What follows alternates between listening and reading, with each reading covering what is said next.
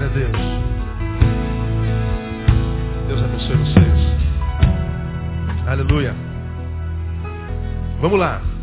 Gênesis, capítulo 21. Hoje é dia dos pais, eu quero deixar uma palavra bem, bem rápida com os nossos pais. E sobre todas as coisas, dizer como filho que esse dia não é um dia fácil para mim, eu não escondo isso de ninguém, me chamem de frouxo, me chamem do que vocês quiserem, problema de cada um. Eu não tenho problema com as minhas fraquezas e, e não sinto culpados por senti-las. Ah, difícil para quem não sabe porque eu não tenho pai. E meu pai já foi, está com o Senhor e, e isso é um, um problema para mim até hoje. Mas eu queria, nesse dia dos pais, falar sobre o pai Abraão, que ele a sua palavra diz que ele é o pai de todas as famílias da terra. E a Bíblia diz, palavra do Senhor, que nele, no pai Abraão, todas as famílias da terra seriam abençoadas.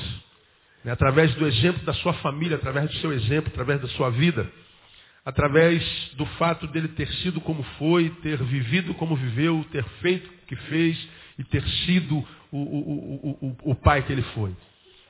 E todos nós conhecemos bem a história de Abraão, que é o homem pai que eu queria tomar por exemplo hoje para a gente meditar um pouquinho nesse dia dos pais, porque nós vivemos um tempo que eu tenho chamado tempo da inexistência de referenciais. Nós vivemos um tempo onde nós estamos diante da morte dos referenciais. Nós não temos hoje tanta facilidade em achar referenciais, pessoas às quais imitar, pessoas para as quais nós olhamos e não só no, no discurso, mas pessoas para as quais nós olhamos e testemunhamos que a vida é uma vida marcada pelos frutos de Deus, de modo que os frutos de Deus naquele, naquele ser humano o transforma num ser humano tão humano, que de tão humano nós temos vontade de ser igual. Nós temos vontade de imitar. E a Bíblia fala que nós, é, é, é, seres humanos, não só os cristãos, temos a necessidade de imitarmos uns aos outros. E essa ideia de imitarmos uns aos outros nada mais é do que a declaração de Deus de que nós somos seres sociais. Deus nos criou para viver em sociedade. E sociedade é isso, é imitação. Nós somos produtos do meio, nós somos a, a, o, o conteúdo, nós somos o produto do conteúdo que plantaram em nós. Somos produtos do meio. E nesse meio que a gente vive hoje, na raça humana do tempo que se chama hoje, essa raça humana que habita a terra hoje, de uma forma muito específica o Rio de Janeiro, é uma raça humana que, da qual nós fazemos parte e que só produz desgraça ah, os frutos malignos dessa raça humana que habita a terra hoje é mormente uma, uma produção extremamente maligna. Uma produção que a gente olha e fala assim, meu Deus, eu quero fugir disso aí. A gente, na raça humana, não tem, ah, por causa da ausência dos referenciais, o desejo de nos inserirmos nela e absorver, absorvermos dela para que dela nós nos sintamos parte e parte saudável. Pelo contrário, quando a gente olha a qualidade da raça humana que habita a Terra hoje, nós temos uma sensação oposta. Ao invés de querermos nos inserir nela e absorver dela, nós temos a tendência de nos afastarmos dela para sobrevivermos a ela. Parece que sobreviver na humanidade hoje é quase que uma imposição a, a nos afastarmos dela e vivermos na individualidade. Por isso, nós temos no planeta Terra hoje um mal chamado solidão, que tem carcomido, tem matado, tem roubado a alegria de viver de grande parte dos seres humanos que nela habitam. A solidão é quase uma imposição social. Porque quando a gente olha para o lado, quando a gente olha para a sociedade, para os que são conosco, porque o pecado é o da raça humana, então o pecado é meu, o pecado é teu, o pecado é nosso. Ninguém está excluído da desgraça que a gente vê na terra. Todos nós é, é, damos o nosso contributo, nós damos a nossa contribuição para esse estado degradante de ser. Então, quando a gente olha o que acontece, a gente diz: Meu Deus, eu não quero saber de ser humano, eu quero me afastar desse negócio aí. Então, a gente se afasta e a gente cria o nosso mundinho. A gente foge para o quarto, a gente foge para o computador, a gente se conecta no mundo, no mundo globalizado, e a gente não tem mais contato humano, o nosso contato ele é, ele é internetizado, ele é virtual. Mas a gente percebe que mesmo no contato virtual, quem está do lado de lá é ser humano também. E mesmo virtualmente você está vendo o que que está acontecendo com os nossos adolescentes, com as nossas crianças, o quanto a internet e a globalização têm o poder de matar quem está do outro lado do computador, mesmo que o deixe vivendo por muitos anos. Então, a, a raça humana, da qual nós fazemos parte, é uma raça que, por causa da qualidade de vida, nos afasta dela. E aí, afastados, vivemos uma relação virtual, portanto, dificilmente gera um bem no ser que dure mais do que alguns minutos, alguns instantes. E essa, esse bem que a relação virtual gera em nós, porque ele é muito curto, ele gera muita frustração. E aí nós fazemos parte de uma geração que tem que estar buscando experiências novas o tempo inteiro. Tem que estar buscando algo novo, tem que estar tendo experiências o tempo inteiro para se sentir vivo, porque se ele parar, ele pensa, se ele pensa, ele sofre. E aí o cara tem que estar de rave em rave, de, de evento em evento. De... Eu preguei lá no, no, no culto do Trazendo a Arca, no, no pré-lançamento, sobre isso de, de, uma geração que, é, é a despeito de, de, de, ser evangélica, vive o que eu vivi muito tempo na minha vida quando eu era jovem. Eu vinha nos eventos, vinha nas igrejas.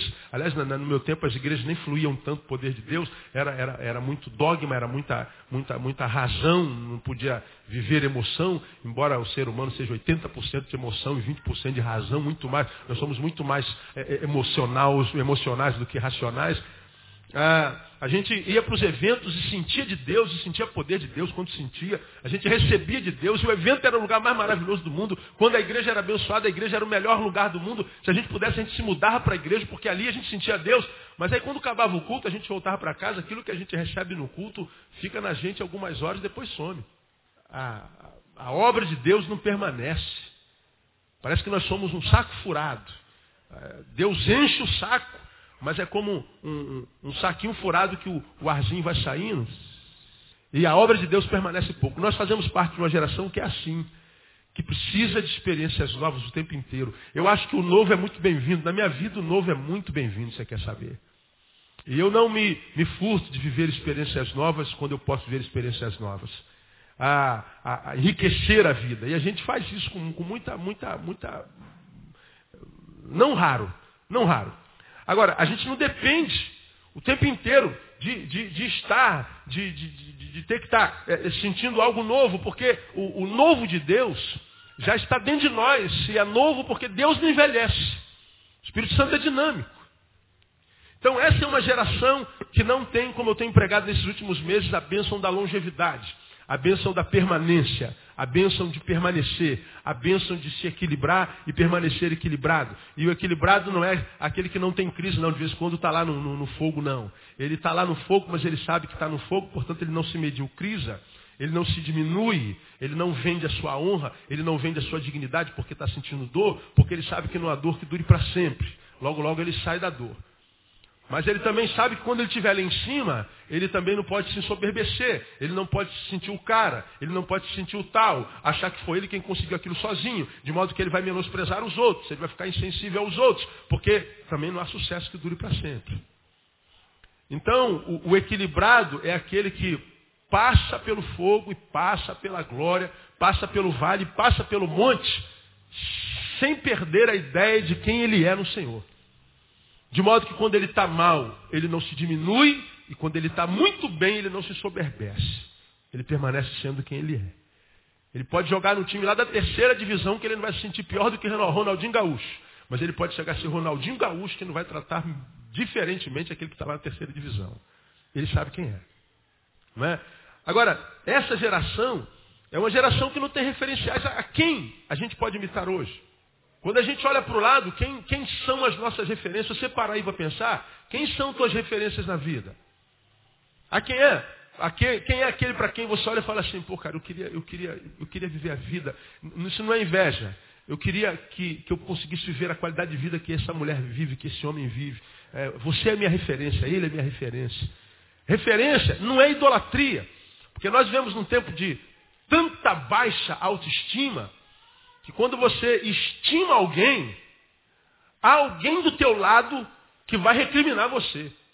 Quantas vezes a gente vê isso aqui, né? Olha, isso é idólatra. Quanto relação a mim, então, você é idólatra pastor Neil. É idólatra, é idólatra, é idólatra. Você fala que ama, pronto. Aí você tem que justificar o teu amor por alguém, não é só por mim, não, para quem quer que seja. Se você diz que admira, aí tem sempre alguém, olha, ou então alguns têm medo de amar. Quando chega aqui, pô, pastor, não quero puxar seu saco, não, não quero encher sua bola, não, mas eu quero dizer para o senhor uma benção. Ou seja, ele vem fazer um elogio, vem fazer uma gratidão, ele tem que justificar por que, que faz o elogio, ele tem que justificar por que, que diz obrigado.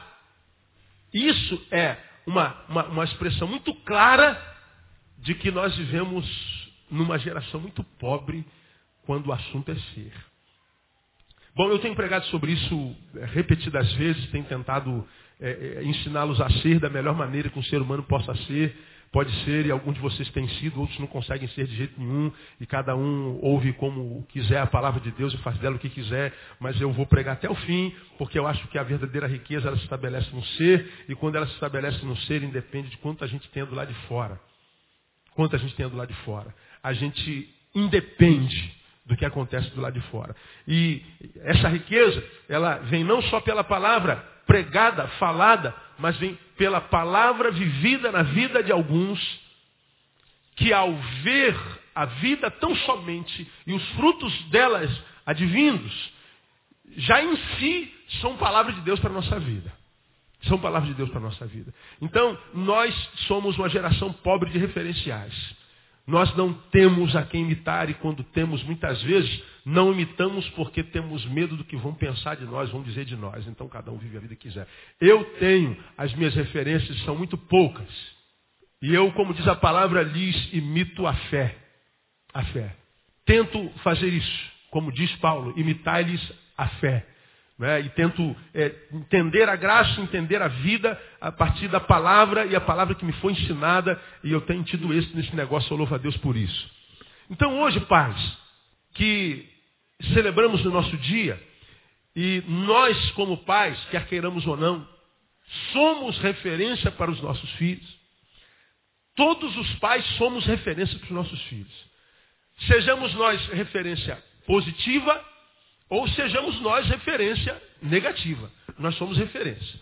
Há pais para os quais os filhos olham e dizem assim, eu quero ser como meu pai. Há pais para os quais os filhos olham e falam assim, tudo que eu quero é fazer diferente do meu pai. Nós somos referenciais. E a nós, pais, Deus confiou a alma dos nossos filhos. Nós somos os pastores dos nossos filhos. Eu não sou pastor do filho de vocês. Quem é pastor do filho de vocês são vocês. Então quem tem que ensinar a, os nossos filhos a serem somos nós os pais. Somos nós que temos que ser exemplo. Somos nós que temos que ser referência. Muitas vezes nós pais, pais ou mães, transferimos a educação dos nossos filhos, transferimos a, a, a, a, educação espiritual, a educação intelectiva, a educação comportamental dos nossos filhos para a igreja. A igreja não tem obrigação de criar filho de ninguém. A obrigação da igreja é revelar a palavra de Deus, para que nós possamos viver a palavra de Deus e os nossos filhos, vendo o nosso exemplo, nos imitarem. Então eu queria falar sobre um exemplo de pai nessa manhã. Eu vou ser bem, bem rapidinho, prometo aos irmãos, nesse, nesse tempo em que nós não temos exemplos. Nesse tempo em que nós não temos referenciais. Como eu falei, eu atendo gente o tempo inteiro, e a gente que eu atendo no meu gabinete, ou até fora dele, no caminho, nos corredores, que se os filhos olharem para eles, esses filhos serão os piores seres humanos do mundo. Esses filhos serão bestas feras. Esses filhos serão monstros. Porque se olharem para os pais de referência de alguns que estão sobre eles, esses filhos gerarão muita morte, muito mal, muita desgraça na terra. Porque é o que eles têm de referência. Nossos filhos aprendem por repetição. Mas eu louvo a Deus também porque há outros pais que se os filhos seguirem os seus passos, eles não precisam fazer mais nada.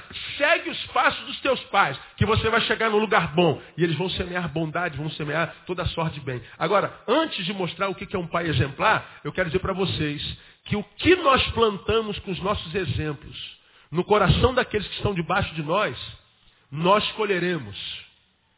Não só deles, mas também da vida porque eles vão semear na vida, mas também colheremos da parte de Deus. Porque é o Senhor quem disse assim, ó, quando vocês fizerem a qualquer um desses meus pequeninos, a quem que a gente está fazendo? A Deus. Quando Deus falou isso, ele não falava só sobre crianças, ele falava sobre qualquer ser humano. Mas quando ele falou, quando fizesse a qualquer um desses pequeninos, ele estava com a criancinha no colo. Porque aqueles apóstolos pequenos, mesmo que já fossem homens grandes, estavam discutindo quem era o maior no reino dos céus. Aí Jesus pega uma criancinha e falou assim, se vocês não evoluírem ao ponto de transformarem a semelhança dessa criança, nem no reino do céu vocês entram. Aí ele vem falando que as crianças têm os seus anjos no céu, diante do meu Pai. É? Portanto, quando vocês fizerem a qualquer um dessas crianças, estão fazendo ao próprio Pai. Portanto, é melhor que vocês amarrem uma pedra de moinho no pescoço, 300 quilinhos, e se lancem no fundo do mar, do que vocês fazerem tropeçar qualquer criança dessa aqui. Ou seja, quando você é adulto, é uma maldição na vida de uma criança, não há esperança para você. Essa é a palavra. Jesus, que é o Senhor da vida, diz: é melhor a morte do que fazer uma criança tropeçar.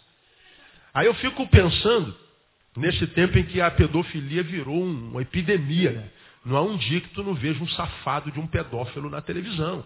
Parece que é uma desgraça, é uma praga.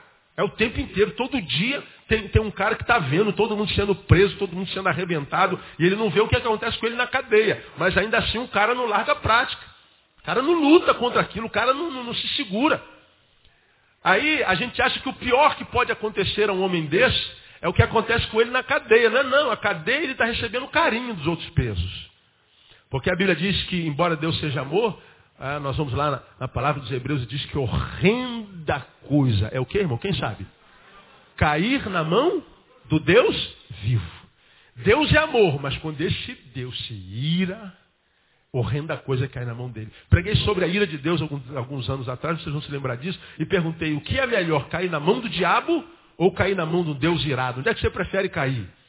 Aí alguns falaram assim, eu prefiro cair na mão do Deus irado. Eu falei, pô, será? Né? Eu falei, eu prefiro cair na mão do diabo. Mas como, pastor? É, se eu caio na mão do diabo, há um que pode me tirar de lá. Ah, pode. Quem é que pode me tirar da mão do diabo, do poder do diabo? Deus. Agora, se eu cair na mão de Deus irado, quem vai me tirar de lá? Aí é só choro e ranger de dentes. Não tem como. Não. Deus irado não. Salvação, irmão, não é ser só salvo do inferno. É ser salvo da ira de Deus. Porque a Bíblia diz que do céu é revelado a ira de Deus sobre toda a impiedade. E a gente vai entender isso no dia do juízo. Vocês vão conhecer a ira de Deus. E a gente muitas vezes acredita que isso não é verdade. Quem viver, verá. Aliás, quem não viver, verá também. Porque os mortos serão devolvidos e todos nós compareceremos diante do tribunal. Aquele Jesus que veio como cordeiro de Deus tira o pecado do mundo, ele virá como leão de Judá. Ele que veio como advogado, ele virá como juiz. Então a chapa vai esquentar, irmão. Pode ficar, pode aguardar. Não brinca com ele não, porque a coisa vai ser feia para quem não está preparado para isso. Mas para nós que estamos no Senhor, relaxa, irmão nós vamos ser tratados como filhos. E os filhos são sempre é, bem-vindos no colo de papai. Então, viva como se filho fosse. Amém, amado? Porque não há perdão para quem faz tropeçar uma criança. Então, quem tem ouvidos, ouça, porque essa palavra é para todos nós pais. Abraão foi um exemplo de pai. E eu quero falar sobre três tipos de, de áreas exemplares que ele viveu. Abraão foi primeiro um exemplo de esperança. Eu falei sobre esperança no domingo passado. Uma palavra tremenda que eu aconselho a todos vocês comprarem, adquirirem. Ou então vão no site, daqui a alguns dias já está no site lá. Não é? Falei sobre esperança. Esperança é o lado psicológico da fé. Abraão foi um exemplo de esperança para o seu filho. Isaac, ah, quando olhava para Abraão, via uma referência de esperança. E esperança é o que a gente não vê mais na terra hoje. Da onde eu quero tirar essa esperança na vida de Abraão? Gênesis 21. Eu quero ler com você o versículo 5. Você conhece bem a história de Abraão. Gênesis 21, 5. Ora, Abraão tinha o que? Leia aí para mim. 100 anos quando o que? Leia. Lhe nasceu Isaac, seu filho. Repita após mim. Abraão tinha 100 anos quando nasceu Isaac, seu filho. Então veja só, aqui já um, um exemplo de esperança tremendo. Porque Abraão tinha 75 anos quando Deus o chamou. Abraão, larga tudo que você tem, tuas coisas, tua parentela e vai para onde eh, eu vou te mostrar. Para onde, Senhor? Não interessa. Sai. Eu te conduzo no caminho. E Abraão saiu baseado no quê? Numa promessa. Te darei filho. Agora você imagina, irmão, vamos, vamos tentar nos transportar para o tempo. Você está com 75 anos de idade. Tua mulher é estéreo, 60 anos de idade. E Deus manda você largar tudo que você construiu em 75 anos e diz, ó, vai para onde eu vou te mostrar que eu vou te dar filho. Com 70. Alguém aqui tem 75 anos de idade? Alguém aqui presente tem 70? Tem lá, Luísa, ninguém mais. Ou próximo isso aí, ou, algum homem tem 75 anos, ou um pouquinho mais, um pouquinho menos. Quanto, Serpa? 71. Tu imagina, ah, 74, olha lá. O irmão Manuel tem 80 e 89 só, né? 89 anos só. Pois é. Agora você imagina aí, meu irmão, que 74 anos, 71 anos, aí você descobre que a sua esposa está grávida. Não existia Viagra. Imagina a cena. Não, mas antes dela engravidar, estou casado com essa mulher, não sei quantos anos ela estava casada com Sara. Sara bonita, jovem, saudável, ele bonito, jovem, saudável e eles não conseguiram ter filhos. Quando o cara faz 75 anos, aí Deus aparece. Onde é que tu estava avisando? Quando eu tinha 20 anos, senhor estava fazendo o quê, Senhor? Onde é que o senhor estava? Onde é que aqui quando, quando eu tinha 30 anos de idade, 25? Agora que eu estou com 75, só aparece. Ah, vai te catar, Deus, que eu gosto, o senhor vai enganar. Vai contar piada para outro, pô. Acho que era o que eu ia falar para Deus. Mas, pô, quer me transformar em piada? Não é possível. Aí Deus fala assim, Abraão, larga tudo, porque eu vou te dar um filho, mas como que eu tenho 75 anos e a minha mulher é estéreo, meu Deus do céu? Se ela não teve filho com, com 20 anos, vai ter com 60 estéreo, Senhor. Ele não fala nada disso, ele não pergunta nada disso. Ele diz, tu vais me dar um filho? Pois bem, eu perdi a juventude, mas eu não perdi a esperança. Agora eu perco minha família e perco tudo que eu tenho, em nome da esperança. Eu estou velho, mas não estou morto. Cara, isso é lindo. Isso é tremendo. E ele simplesmente larga tudo e vai para lugar nenhum, porque ele não sabia que lugar ia. Qual, qual, a direção? Pega qualquer direção, Abraão, eu te, eu te conduzo. E ele foi na esperança do filho. Pior, ele falou assim, pô, já que eu saí, Sara, essa noite você se prepara, porque é dia de bênção, né? É dia de semente, né? Então, bota aquela lingerie, né? Dá, dá um jeito aí, né? Passa um plástico aí na, na, na, cara e vamos lá. Eu imagino que aquela primeira noite, quando eles saíram, deve, ser, deve ter sido uma noite assim, que, né? que só os anjos sabem o que aconteceu lá. Porque na cabeça de um idoso de 75, o Senhor vai me dar um filho, então ele vai me dar já, já que eu obedeci, larguei tudo, então Sara vai engravidar hoje. Aí tiveram aquela noite de núpcias, uma nova lua de mel, aquela coisa toda. E ele ficou esperando. Passa um mês, passa dois meses. E aí, Sara? não estou sentindo nada não, Mas como não? Passa quatro meses, não engravidou. Vamos tentar de novo. Imagino como é que foram esses 25 anos de tentativa, deve ter sido assim, uma coisa maravilhosa, melhor do que os outros 75 anos. É só parar para pensar. Não é? Aí, estão tentando. Passou um ano, dois anos, três anos, quatro anos, dez anos, quinze anos.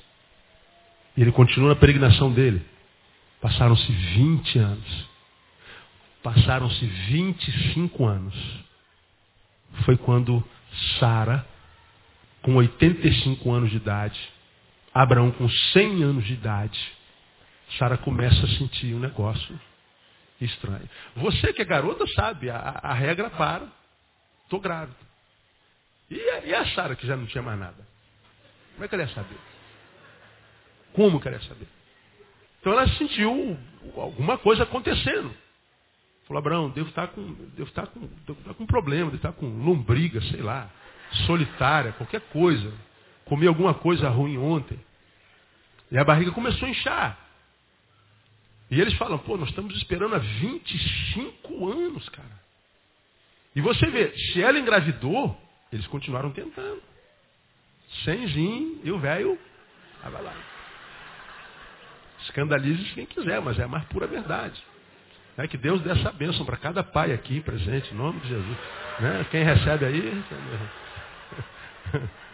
Ô oh, glória!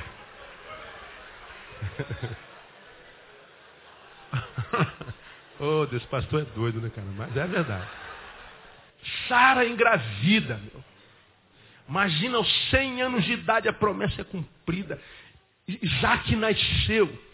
Agora, nasceu porque o velho não perdeu a esperança, cara. Perdi a juventude, mas não perdi a esperança.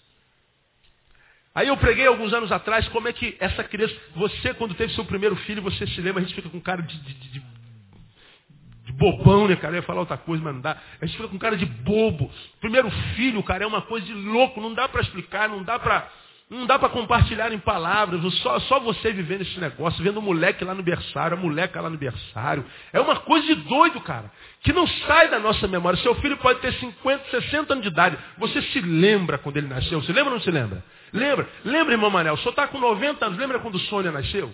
Lembra ou não lembra? Lembra. A gente lembra. Porque é uma, é, uma, é uma imagem, é uma experiência que tatua a nossa alma, que tatua a nossa mente, porque traz significância. Caraca, eu sou pai, meu. É muito tremendo. Agora você imagina isso aos 100 anos de idade. Imagina a Sara, irmão, nas ruas de Madureira, com barrigão, fazendo compra do bebê, enxoval. Senhora, é, é seu bisneto? Não, minha filha, olha aqui. Ah, a senhora está grávida? Tô. Ah, meu velho aqui, meu pai. Dá para imaginar a cena, irmão. Nasceu Isaac, vai trazer aqui, segundo domingo, para eu consagrar o bebê. Aí vem Abraão e Sara. Os tetranetos de Isaac. Não, não, os tetravós, né? Não, são pais. O, o, o, homem não perdeu esperança. E essa, essa, essa ideia de esperança, nós precisamos ministrar na vida dos nossos filhos. Nossos filhos precisam olhar para nós e ver que nós não somos só homens de Deus, somos homens que não perdemos esperança, não nos entregamos às adversidades da vida. Nossos filhos precisam encontrar em nós pais que não sejam frouxos. Nossos filhos precisam olhar para nós e verem que nós possamos até estar desempregados, nós podemos estar passando pelo vale da sombra da morte, nós podemos estar com um problema de time enorme, nós podemos estar num momento desgraçado. Mas nossos filhos têm que olhar para meu pai está desgraçado, mas meu pai não desiste. Meu pai não se entrega. Esse é meu pai. Porque o que o filho quer achar em nós não é empresário, não, irmão. Quem nos admira porque nós somos empresários são nossos empregados, nossos bajuladores. Quem nos admira porque nós somos pastores são os outros pastores, são ovelhas. Quem nos admira porque nós somos motoristas de caminhão são os colegas. Mas nossos filhos não admiram o empresário, o pastor, o médico, o engenheiro. Nossos pais admiram o homem que nós somos. Nossos filhos, aliás, têm orgulho de nós, não pelo que nós fazemos, mas pelo que nós somos. O pai do empresário que pode comprar um carro para ele quando ele faz 18 anos, o, o, o, filho do empresário que pode ganhar, eh, tem um pai que pode dar um carro para ele quando faz 18 anos, ama o pai da mesma forma, como o filho daquele pai que quando ele faz 18 anos só pode dar um, um sei lá o que, um, um relógio. Como também o filho daquele pai que não pode dar nada para ele, ama da mesma forma. Filhos amam pelo que os pais são. E eu acho que esse tempo, nós vivemos num tempo de uma juventude tão desgraçada, desgraçada, irmão, não é uma palavra pejorativa, é, é um tempo tão contra a graça, sem a graça, onde não há mais solidariedade, no amor, não há, há, há entranháveis afetos de amor, só há maldade. Nós vivemos um tempo anti-graça, um tempo desgraçado, sem graça. E essa, essa geração que se, se entrega tão facilmente às drogas, ao crime, a, a, toda sorte de vícios, uma geração que é epidérmica, você está sentindo o tempo inteiro, uma geração que é produto inconsciente das suas relações, das suas amizades, produto do meio. Se todo mundo fuma, o panaca vai lá e fuma. Se todo mundo cheira, o panaca do moleque vai lá e cheira. Só pelo medo de ser rejeitado. E o medo de ser rejeitado é caráter fraco. A gente tem medo de ser rejeitado porque o nosso caráter é pobre. A nossa estima é pobre. E a estima se desenvolve e é estabelecida na nossa vida dentro de casa, mormente. Mas também nas nossas relações lá de fora. Por que, que os nossos filhos se submetem a algumas amizades do inferno? Como é que a gente, a gente não consegue entender como é que os nossos filhos, às vezes, arrumam uma amizade no mundo que não tem nada a acrescentar, o moleque não vale nada, a menina não vale nada, o cara não tem. Você olha para o sujeito e fala assim, eu não tenho nada a acrescentar na nossa vida, na vida do meu filho. Mas o nosso filho muitas vezes se torna tão dependente de algumas amizades que a gente fala assim, meu Deus, cara, onde é que está a cabeça do nosso filho? Nossos filhos têm caráter fraco, porque nós temos pouca personalidade em casa, nós não somos exemplos de esperança. A gente se entrega diante de qualquer adversidade, a gente se entrega diante de qualquer sentimento. A gente não consegue dominar nem a nós mesmos, a gente não consegue nada. Aí nossos filhos olham para nós e falam assim, ó, meu pai é minha referência do que há de melhor na terra. E olha o que há de melhor na terra. Olha como a terra é. Se o que a terra tem de melhor é o meu pai, que terra é essa que a gente vive? Aí o moleque sai para destruir. Nós, pais, precisamos ser exemplos de esperança. Nós precisamos acreditar até o fim. Até porque nós, enquanto cristãos, não estamos sozinhos. A Bíblia diz, e nós falamos sobre isso no domingo passado, foi Paulo, que ele tinha uma, uma fraqueza. Ele tinha um espinho na carne, a respeito do qual orou tantas quantas possíveis foram a, a orar. E Deus disse assim, não, não vou tirar esse problema da tua vida, esse problema vai ficar contigo até você morrer. Esse é o tipo de problema, Paulo, que eu não tiro. Esse é o tipo de problema que para quando você por ele ora, a resposta é não. Eu não vou te curar disso, não vou te livrar disso. O que eu vou fazer é aumentar a graça. Como quem ensina para mim e para você, diz assim, há problemas na nossa vida que nós não vamos vencer nunca. Que nasceram conosco, conosco estão e conosco morrerão. E aí se eu digo, eu só vou ser feliz quando eu vencer isso aqui, eu estou fazendo uma declaração no mundo espiritual de que, portanto, eu nunca vou ser feliz. E é o que acontece na vida de um monte de pais. E de mães e de mulheres, de seres humanos por onde a gente tem caminhado e passado. Eu não posso estabelecer um tempo para ser feliz, porque o tempo que eu estabeleço não existe e eu não tenho a menor prova, nem, nem, nem certeza de que existirá. Portanto, o único tempo que eu tenho para ser feliz se chama o quê? Hoje. Então, se você tem um problema com o qual você ainda não aprendeu a viver porque ainda não venceu, não espere vencer esse problema para ser exemplo do seu filho. Começa a ser exemplo hoje. Todos nós temos problemas, irmãos. Todos nós temos defeitos. Todos nós temos fraquezas. Mesmo aqueles caras que você vê por aí sendo usado poderosamente, você fala, esse homem não tem problema, não tem uma ova tem uma ova. Eu não, não, não, me furto de compartilhar meus problemas aqui. Há domingos que eu estou aqui atrás andando, quem passa na porta me vê, estou aqui atrás dessa parede aqui, andando para lá e para cá, dizendo assim, Senhor, livra-me de mim a partir de agora, livra-me de mim. Eu tenho que ministrar uma multidão que veio lá, lá de longe para me ouvir, para ouvir a tua palavra na minha boca. Tem suicida lá, tem doente lá, tem gente vazia lá, tem depressivo lá. E o Neil não pode me atrapalhar e ministrar a sua palavra. Eu estou aqui andando, orando. Orando aqui atrás. Porque às vezes eu estou tão mal, estou tão ruim, se eu pudesse, eu sentava lá no último banco e sentava para ver se alguém pregava para mim estar na minha vida. Mas eu não tenho esse privilégio, eu tenho que entrar ali, eu tenho que pregar e tenho que abençoar. Eu não tenho direito de ter crise eclesiástica. Eu tenho que pregar. Eu não posso chegar aqui na hora do sermão e falar assim, irmão, hoje não tem sermão, não estou bem. Agora, todos os outros que não eu, quando estão mal, vem à igreja, senta e fala assim, Deus usa teu servo lá para ele me abençoar. Aí o que, que Deus faz? Deus sempre usa o servo e abençoa você. Quantos de vocês já viveram a experiência de ter entrado aqui e ter tido a sensação de que Deus falou só contigo? Estava você e Deus, só aqui. Todo mundo. Tem dia que você entra aqui, a palavra vai de encontro à tua necessidade e fala assim, meu Deus, cara, como é que pode? Você fica meio assim, embasbacado, né? Parece que você falou com Deus de manhã e Deus agora está te respondendo aqui na hora do culto. É assustador. Aí você fala assim, então o pastor Neil é um homem imbatível uma ova, irmão. Você está doido. Tem dia que eu não me suporto, tem dia que eu não quero acordar. Tem dia que eu não, tenho vontade de pass passar perto da palavra. Tem dia que eu não, não, aguento. Tem dia que se eu pudesse não sair da cama. Tem dia que eu parece que a minha fé não acordou comigo. Tem dia que o velho homem acorda e parece que o novo homem em Cristo ficou dormindo. Eu falei, meu Deus, cadê o novo homem? Tu vai para a rua, só tem velho. Aí eu tenho, que voltar em casa, esqueci o novo homem. O novo homem acorda, entra aqui, porque esse, esse, esse que saiu aqui comigo, não é, esse aqui não é salvo, não é possível. E eu não tenho problema em compartilhar isso, porque eu não quero vender imagem mitológica para ninguém. Quem quer me tratar com mito, trata o que quer, mas não porque eu vendo essa imagem. Então, por que eu tenho fraqueza? Porque eu tenho problemas, porque eu tenho necessidade, porque eu nem sempre passo por aquela porta ali bem. Eu vou, porque não estou bem, deixar de cumprir a missão? Não tem que cumprir a missão. O que tem que ser feito, feito tem que ser. Eu não posso abrir mão disso, isso não só na minha missão, como na sua. E criar filhos, educar filhos, amar filhos, ensinar filhos, é uma missão que nós temos que cumprir. Gostemos ou não. Gostemos ou não. E quando, quando o assunto é pai, eu já falei isso no passado e não me furto de falar de novo, vou ter que terminar aqui no primeiro tópico. Ah, quando eu casei com a Andréia, ao racional, eu dei um questionário para ela preencher. Preenche esse questionário aqui para mim. Ela falou, para quê? Nada, preenche. Ela preencheu um questionário, quantas perguntas tinha lá, irmão? Um monte, umas 100 perguntas.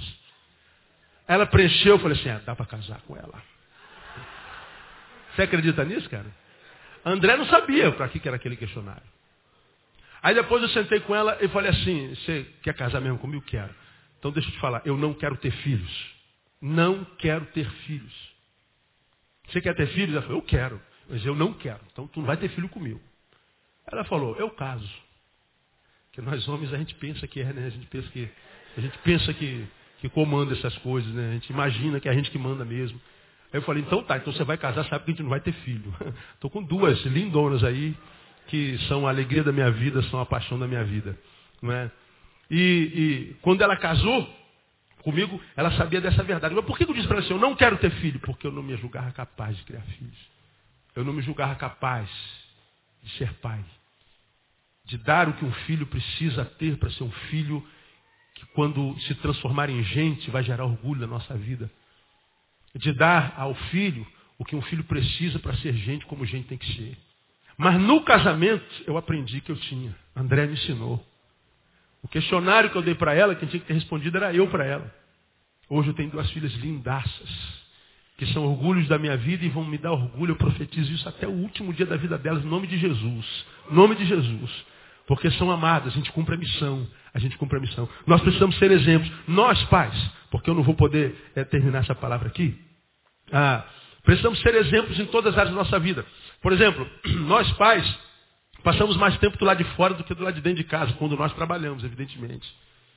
E infelizmente muitos de nós pais somos um no emprego e somos outro dentro de casa. Se nossos filhos nos conhecerem no trabalho, nossos filhos vão ter vergonha da gente. Se nossos filhos saberem o que, que a gente faz no quartel, o que, que a gente faz na fábrica, o que, que a gente faz no escritório, o que, que a gente faz na igreja, por trás das cortinas, nossos filhos vão perceber que nós não somos exemplos de nada. Eu, quando filho, olhava muito para meu pai. Meu pai não falava, como eu não falo. Meu pai era caladão. Quem conheceu meu pai aí, sabe? A Luísa está indo lá atrás, sozinha lá. Conheci o Dãozinho. Meu pai não falava. Para caladão, já preguei sobre isso aqui. Eu sentava, eu ia para a casa do meu pai, não, eu morava na casa do meu pai, né? Lógico, era garoto. Aí eu curtia meu pai demais, eu sentava do lado do meu pai. Aí meu pai vendo televisão sentado do lado dele. Meu pai não falava uma palavra, passava 10 minutos, 20 minutos, 30 minutos, 40 minutos, ele não falava nada e eu nada falava. Aí ficava aquele diálogo do silêncio. Aí, depois passava uma meia hora, 30 minutos, eu levantava e embora feliz da vida. Eu estava perto do meu pai. Meu pai, quando queria, eh, filho caçula, estudado, pastor, caçula tem sempre uma, uma mamata, né? Meu pai, quando tinha que me dar uma coisa, estava preocupado comigo, ele falava com a minha mãe assim, nega, Neil está precisando de alguma coisa? Neil, Neil está bem? Ele não falava comigo, tímido, caladão. E aí minha mãe falou assim, teu pai está preocupado com você, por quê, mãe? Ah, não sei. Está precisando de alguma coisa? Teu pai mandou te dar. Calado. Era uma relação calada. E eu calado, igualzinho a ele. Era uma relação muito esquisita. André, quando entrou para a nossa família, falou assim, pô, sua família é muito esquisita, vocês não, vocês não falam, não. Vocês, vocês falam um pouco aberto. Na casa da André, reúne a família. Ah, meu Deus, família. Na benção. Reúne a família da André. Vem todo mundo. Vem Teresópolis, Jacarepaguá. Vem a família toda. A família linda, linda, linda. A família do irmão Manel. Todo mundo chega, beija todo mundo, um por um. Quando acaba de beijar todo mundo, está na hora de ir embora. Porque é, é, é, aí, aí quando está na hora de ir embora, volta, beija todo mundo de novo. Falei, meu Deus, é muita beijação. É uma benção. Eu chego e falo assim, ó, bom dia a todos. Acabou. Quando eu vou embora, boa noite a todos. Aí André vai beijando todo mundo. Meu amor, vamos embora. É a família do, do, toque, do abraço. A nossa família não é assim. Agora, a minha família se ama menos que a família dela? Não. são as personalidades, são as fontes, são as origens, são genes que os pais transmitiram para nós. Eu e meus irmãos somos calados, Nelly, Nery. Não estamos juntos o tempo inteiro. Mas não deixamos de ser família por isso, não deixamos de nos amar por isso, de nos preocupar por isso. Família é o que nós temos de mais precioso nesse mundo. De mais precioso. E nós, pais, somos a coluna vertebral. Nós somos a medula óssea. Nós somos o que, o que qualifica ou desqualifica tudo. Nossos filhos dependem de nós. E nós precisamos ser exemplos. Essa geração tem muitas carências, muitas necessidades, mas uma das maiores necessidades para mim é falta de referenciais. A quem imitar? Imitar a quem, cara? Como é que nossos filhos aprendem como é que o marido ama a sua esposa? Comigo. Tem que ser, a Tamara, a Thaís tem que aprender comigo como é que se ama a esposa. Ela tem que aprender comigo como é que um homem trata uma mulher. Ela tem que aprender comigo como é que um, um pai fala com filhos. Ela tem que aprender com a Andréia como é que uma esposa se porta diante de um marido, como é que uma mulher ama um marido. Como é a qualidade da nossa vida. Há bem pouco tempo atrás, André botou uma, uma, uma, uma secretária para ajudar ela em casa. E uma minha preocupação era, o que, que essa secretária vai ver aqui em casa? Ela vai ser abençoada aqui em casa ou vai ser amaldiçoada aqui em casa? Mas ao mesmo tempo eu falei, não, a secretária pode ficar tranquila em casa, porque a minha casa é uma igreja. Minha casa é recheada do amor de Deus, da graça de Deus. A minha graça é marcada pela educação, pela solidariedade, pelo carinho, pelo afeto. E eu tenho certeza que a secretária dela é muito abençoada lá em casa. tenho certeza disso. Porque ela vê Deus lá. Então, como na minha casa, eu via como meu pai tratava minha mãe. Tremendo, tremendo, tremendo. Eu aprendi com meu pai isso. Aprendi com meu pai como é que lida com a fé. Como é que lida com a palavra. Aprendi com meu pai como é que se fala com as pessoas. Aprendi com meu pai tudo. E meu pai não abria sua boca. Meu pai não abria sua boca. E não precisava, porque a vida dele. Está aí, minha irmã está aí, ele está aí. Não precisava falar nada. De modo que o seu corpo morre, mas ele permanece vivo aqui. Ó. Eu vou sair daqui e, como faço sempre, eu vou lá no cemitério lá. Fico em cima da lápide dele, vendo o nome dele. Não está mais lá, não tem nada lá. Isso é esquisito, não é bíblico. Isso é coisa do doido do Neil.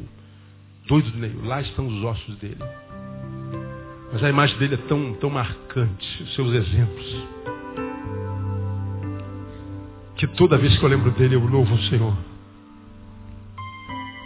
E a minha preocupação é, quando minhas filhas pensam em mim, o que, é que elas pensam? Quando eu morrer, o que, é que eu vou deixar para elas? Casa? Você acha que seu filho quer casa? Cara? Você acha que seu filho quer o quê? Carro? Teu filho quer, quer estudar no exterior? Teu filho quer pai, pô filho quer exemplo, teu filho quer amor, teu filho quer, quer o legado que fica para a eternidade. Teu pai quer uma, teu filho quer uma coisa que permaneça para sempre. Pastor, eu sou um pai pobre, não tem nada para dar meu filho. Como é que você não tem nada para dar seu filho? Você tem você, você tem o seu afeto, tem o seu amor. Porque às vezes os bens que a gente deixa, se nós não criamos filhos como filhos têm que ser criados, os filhos se matam por causa dos bens. E os bens viraram uma desgraça. Você só deixou desgraça. Mas quando você deixa a herança do ser, a herança da palavra, não precisa deixar bem nenhum. Porque você já deixou uma riqueza que por causa das quais os teus filhos vão honrar o teu nome pelos séculos dos séculos. Nossos filhos são de exemplos, referenciais. Então essa é uma palavra para você, pai, pensar. Que tipo de referência tem sido para meu filho, cara? Que tipo de exemplo tem sido para meu filho? A gente, a gente passa pela vida como se nós tivéssemos nada a ver com os nossos filhos. Como eu atendo gente, meu Deus, é... Uma das vantagens de trabalhar com gente é que a gente aprende com os erros dos outros, sabe? A gente vai aprendendo com os erros. Abraão foi um exemplo de pai. E eu profetizo que você será também no nome de Jesus. E, e o exemplo, eu sei que o nosso horário já acabou, me perdoe. É, nosso primeiro exemplo tem que ser em conduzir os nossos filhos para perto de Deus. Porque esses filhos que estão aí tão longe de Deus é por causa disso que a geração que nós vivemos está como está. Nós sonhamos com que nossos filhos se tornem doutores, falem inglês, falem francês, nós queremos que nossos filhos sejam aprovados no concurso público, nós queremos que nossos filhos tenham carro, casem bem, e a gente transforma nosso filho num, num punhado de ossos, músculos e pele, como eu digo, e nós não sonhamos na mesma proporção que eles sejam apaixonados por Deus. A gente não sonha que eles tenham intimidade com Deus, que eles amem a palavra, que eles desenvolvam paixão pelo, pelo, pela, pelas riquezas do espírito, do ser. A gente transforma nossos filhos em conquistadores de coisas. Às vezes nossos filhos chegam lá em cima, se transformam em presidente da república para desgraça dele. Porque quando ele era pobrezinho, lembrava de Deus, lá em cima então. Aí você vai ter de graça e falar assim, eu afastei meu filho de Deus. Porque ele sabe falar inglês, francês, português, mas não sabe falar com Deus. Eu dei o melhor carro, dei o melhor quarto, dei o melhor computador, mas nunca me preocupei com a vida espiritual dos meus filhos. E preocupar com a vida espiritual, gente, não é fazer culto doméstico todo dia, não. Eu não faço culto doméstico todo dia, não. Diferente do que diz a lógica, eu não oro com meus filhos todo dia. Não faço uma reuniãozinha cultica todo dia. Não. Agora eu tenho a convicção plena que toda vez que minha filha olha para mim, fala assim, meu pai é homem de Deus. E se ela senta do meu lado, ela está cultuando a Deus. Porque um pai junto de um filho é culto. Pai, quando você está lá no campo de futebol, com teu moleque, chuta aí, filho, papai é o goleiro frangueiro, chuta. Isso é culto, isso é liturgia. Quando você está lá na, na, no quarto, brincando de boneca, sei lá, quando você está no shopping comendo qualquer coisa, é culto. Eu te garanto que Deus está lá no seu trono olhando para você no campo de futebol, jogando bola, preocupado com o horário do culto. Aí Deus fala assim, vai para o culto hoje não, filho. Fica aí com seu filho aí, tá bom. Porque às vezes a gente vem para cá e os abandona lá. E a gente acha que o papai do céu está satisfeito com isso. Nós somos pastores dos nossos filhos. Deus abençoe vocês. E vos ajude a ser exemplos de paz e referenciais para os vossos filhos. Se não são, eu queria desafiar você a ser homem hoje. E pedir perdão ao teu filho. Filho, me perdoa. Eu não fui bom até aqui, eu não fui referência. Tem certeza que você vai dar um apresentando. Porra, meu pai me pedindo perdão, meu pai, meu pai dizendo que, poxa, você vai ver que você, de repente, restaura tudinho que um dia você, quem sabe, destruiu na vida do seu filho. Uma palavra sua. A mesma palavra como, a mesma sorte como uma palavra de Deus pode mudar a minha história, uma palavra sua pode mudar a história do teu filho. Então, queria desafiar você a ser homem, não precisa nem ser homem de Deus, só homem, e chegar lá e ter coragem de falar, eu errei. Ou então ser corajoso suficientemente para dizer, eu tenho medo. Sábio o bastante para dizer, eu não sei. E aí você vai ver que você ganha teu filho de volta. E aí, irmão, a gente vai ver que vale a pena ser pai. Deus abençoe vocês, parabéns pelo seu dia. No nome de Jesus, se você recebe essa palavra aí, aplauda o Senhor bem forte.